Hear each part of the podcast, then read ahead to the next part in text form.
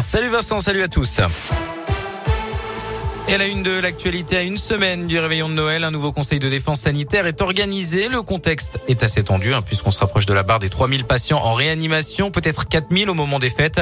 Pour autant, il ne devrait pas y avoir de nouvelles restrictions, mais surtout une accélération de la campagne de vaccination. On pourrait, euh, par exemple, passer d'un délai de 5 à 3 mois pour recevoir une dose de rappel. Le vaccin pour les plus jeunes sera également à l'ordre du jour. Le comité d'éthique l'a approuvé pour tous les enfants dès l'âge de 5 ans.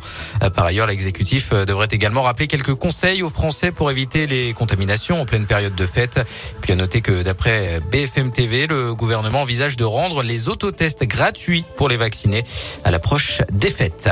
Chez nous, le Scarabée a ouvert ses portes à 14h30 pour trois jours de vaccination sans rendez-vous jusqu'à dimanche. Vous retrouvez toutes les infos sur radioscoop.com. Dans l'actualité également, cet incendie à Villemontais dans le Rouennais. Un hangar agricole a été ravagé par les flammes tôt ce matin. Le feu s'est déclaré peu avant 6 heures. Il s'est propagé à la toiture d'une habitation. Les propriétaires étaient sortis à temps. Ils pourront d'ailleurs réintégrer leur maison.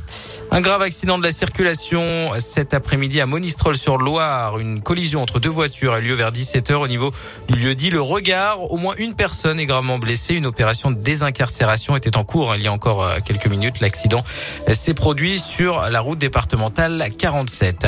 En football, pas de supporters stéphanois à Lyon pour le 32e de finale de la Coupe de France prévu dimanche après-midi entre Lyon-la-Duchère et la Saint-Etienne. La préfecture du Rhône a publié un arrêté cet après-midi interdisant la présence de supporters stéphanois dans le centre-ville lyonnais et aux abords du stade Balmont dimanche de 8h à minuit. Et puis à ne pas rater ce week-end le Père Noël des motards ce week-end à Saint-Etienne. Nouvelle euh, collecte de cadeaux demain à Auchan-Villard et King Jouet la Fouillouse pour la Fédération française des motards en colère avant la grande parade euh, qui sera prévue dimanche. Merci.